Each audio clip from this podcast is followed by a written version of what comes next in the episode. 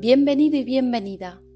Yo soy Carlota y este es el podcast de Piensa Nativo, un espacio pensado para que te olvides por un rato de los libros de gramática, de tus tarjetas de vocabulario. Y no, los verbos tampoco son tan importantes. Abre bien los oídos porque lo mejor que puedes hacer para mejorar tu español es tomarte una pausa y reflexionar conmigo sobre el tema que te propongo. Gracias por estar al otro lado y espero que disfrutes de este episodio.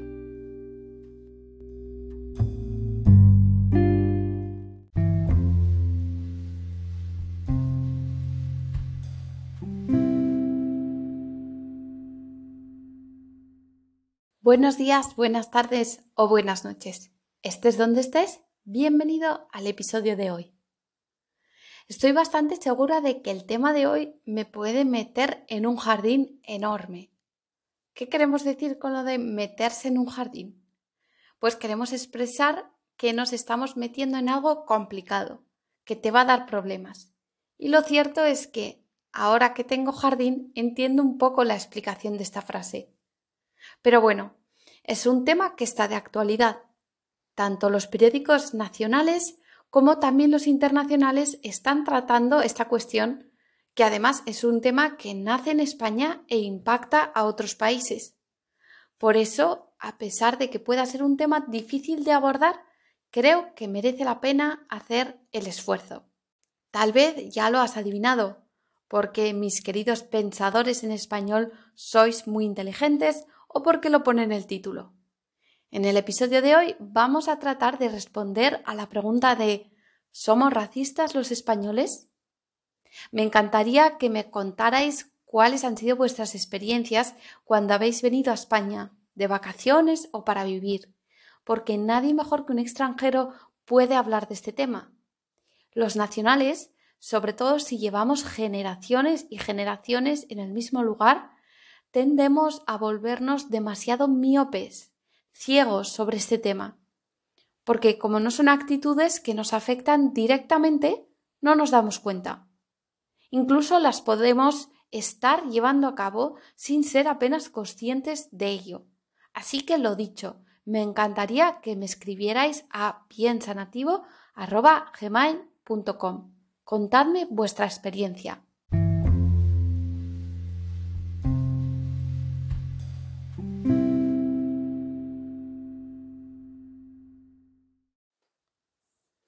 Os pongo un poco en contexto por si no habéis escuchado la noticia en la que se basa este debate. Uno de los delanteros del Real Madrid, uno de los equipos de fútbol más famosos de España, un chico de origen brasileño, ha presentado hasta 10 denuncias por los insultos que recibía en el campo.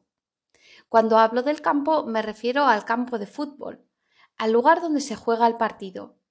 Y cuando hablo de delantero, me refiero a una de las posiciones del fútbol. Delanteros son, como me indica la palabra, los que se ponen delante, más cerca de la portería. Son, en definitiva, los que atacan. Y es una actitud tan repetida en las gradas de los partidos de fútbol que el tema se está empezando a elevar, salpicando incluso a los que no somos forofos del fútbol.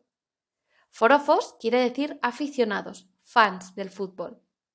Porque al fin y al cabo es posible que lo que pase en un entorno determinado como el fútbol sea tan poco representativo de una sociedad en su conjunto.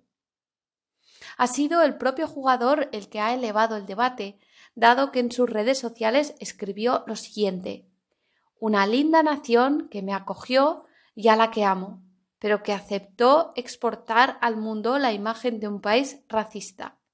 Escribió Lo siento por los españoles que no estén de acuerdo, pero hoy, en Brasil, España es conocida como un país de racistas. No voy a entrar mucho en lo que pasó o no en el partido, porque, siendo sincera, no recuerdo la última vez que vi un partido de fútbol. Lo que sí sé es que lo importante aquí o lo importante para mí no es la imagen que se da de España en el exterior. Quien esté preocupado solo por la imagen se está dejando lo importante, que es si estas actitudes claramente racistas que se viven en el deporte son el reflejo de la realidad en España o por qué la Liga de Fútbol y el resto de equipos no tienen reacciones más fuertes frente a esto. El primer problema al elevar este tema es, como te puedes imaginar, los datos. No contamos con muchos datos de calidad para poder afirmar de manera rotunda si España es o no un país racista. Aunque desde otro punto de vista, la falta de interés en este tema también puede ser un indicativo de que somos desde hace mucho tiempo una sociedad que mira hacia otro lado, pensando que no va con ella, que el racismo siempre está en otra parte, en otras casas, en otros barrios.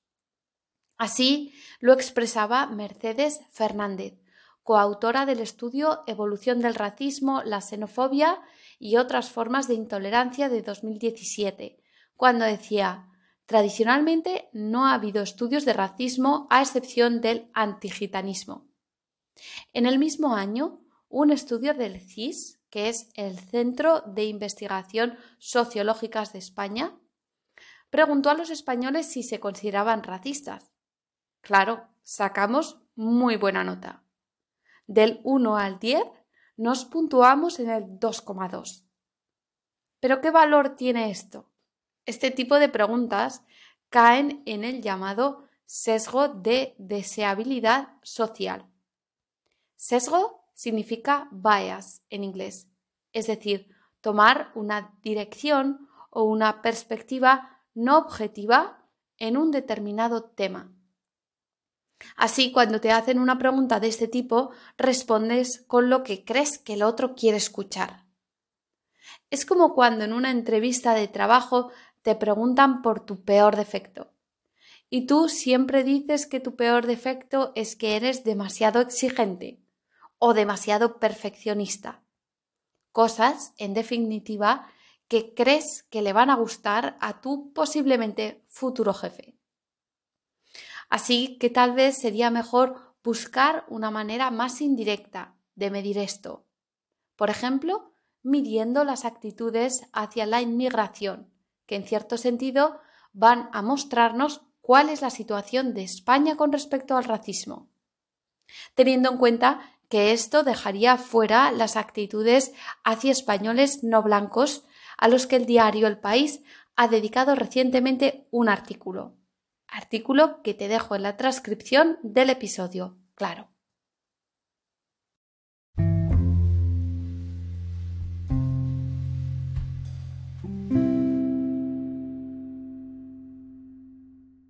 Siguiendo entonces con la posibilidad de estudiar las actitudes racistas a través de los estudios existentes en el campo de inmigración, podemos decir que en España tenemos, como en todos lados, luces y sombras.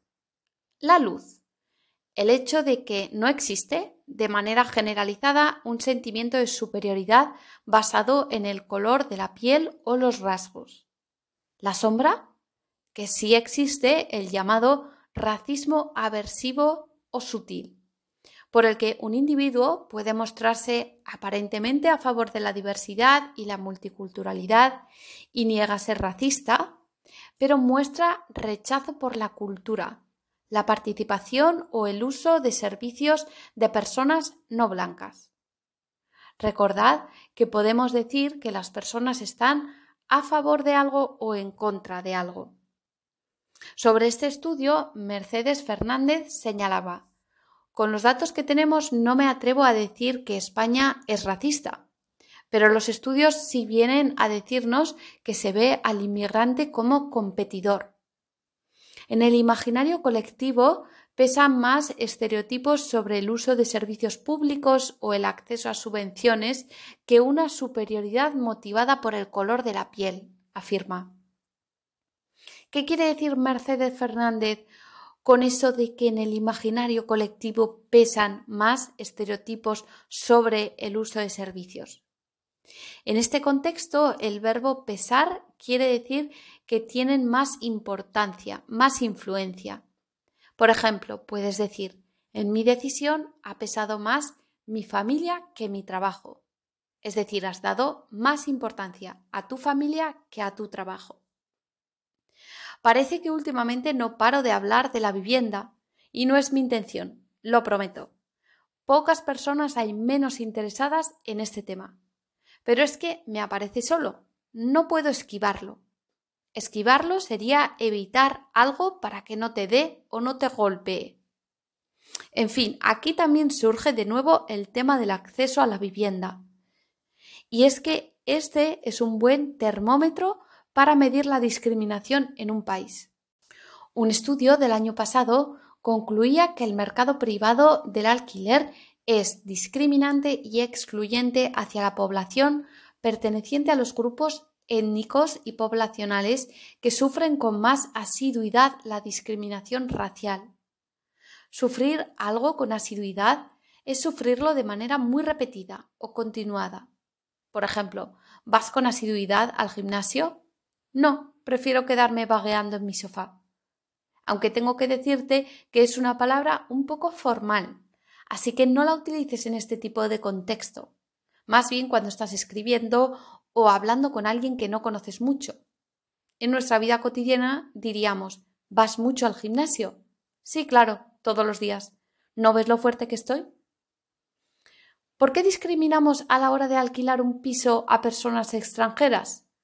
Pues por prejuicios sobre la precariedad económica o el mal uso del inmueble.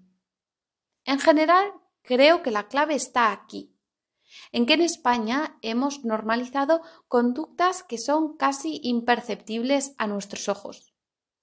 Más allá de extremos políticos con aproximaciones claramente racistas, el problema fundamental está en ese otro tipo de racismo, mucho más sutil, más ambiguo, como la segregación por barrios, las bromas a o sobre determinados tipos de personas o nacionalidades o las suspicacias que levanta tener un vecino de tal o cual país.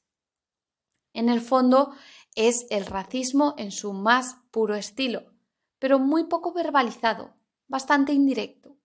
Y por eso tenemos que estar bien atentos para poder detectarlo.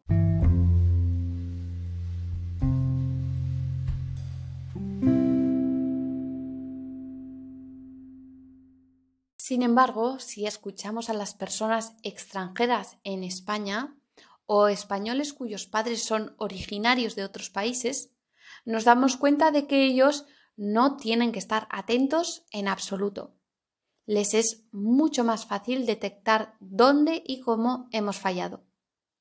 Os voy a relatar aquí algunos de los testimonios de estas personas.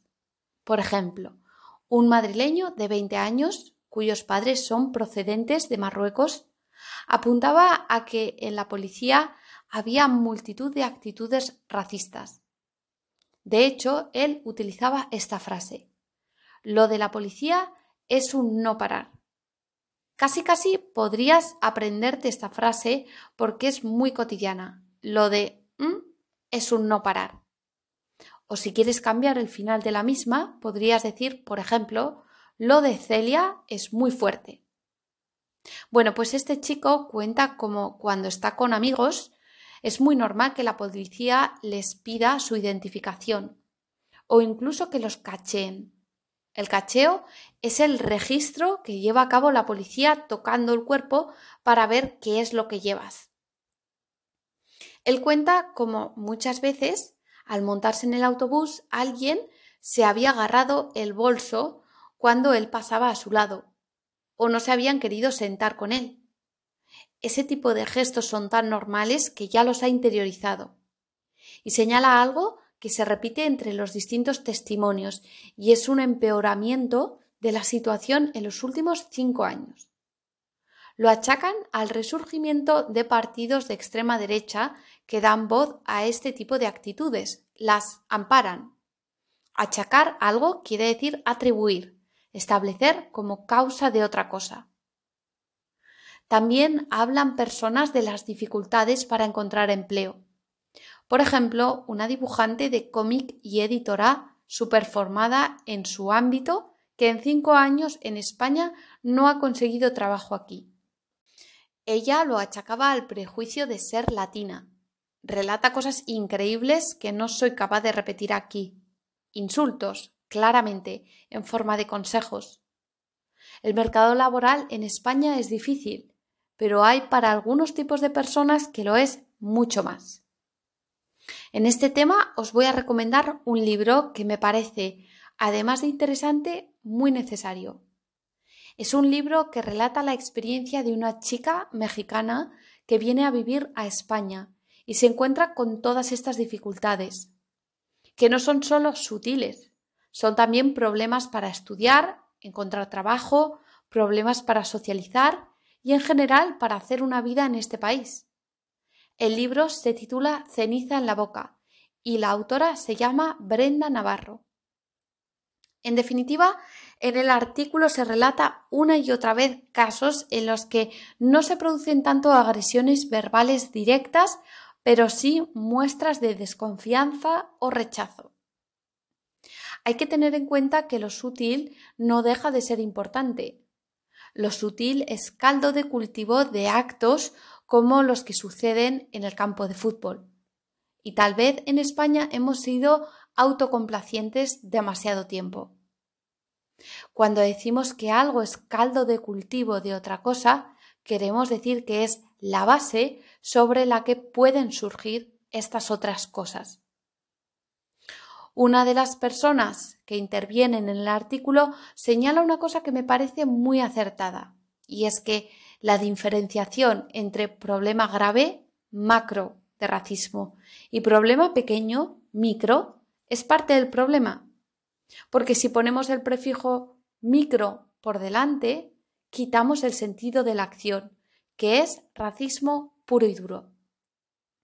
Por supuesto, no quiero que se dé la impresión de que es un problema generalizado, que todos los españoles somos así o que no te vas a sentir bien integrado si vienes al país pero no me gusta ser demasiado complaciente conmigo o con mi entorno. Si hay cosas que mejorar, y claramente las hay, es necesario poder hablar de ellas. Creo que solo mediante la autorreflexión se pueden eliminar ciertas actitudes. Así que no tengamos miedo a analizarnos, incluso cuando vemos cosas que no queremos ver. ¿Y tú? ¿Qué piensas de este tema? ¿Has vivido en España? ¿Te has encontrado con alguna de estas actitudes? ¿Sucede lo mismo en tu país? Con esto hemos llegado al final del episodio.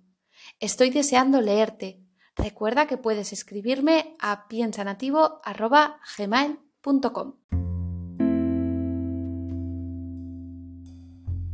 Espero que lo hayas disfrutado.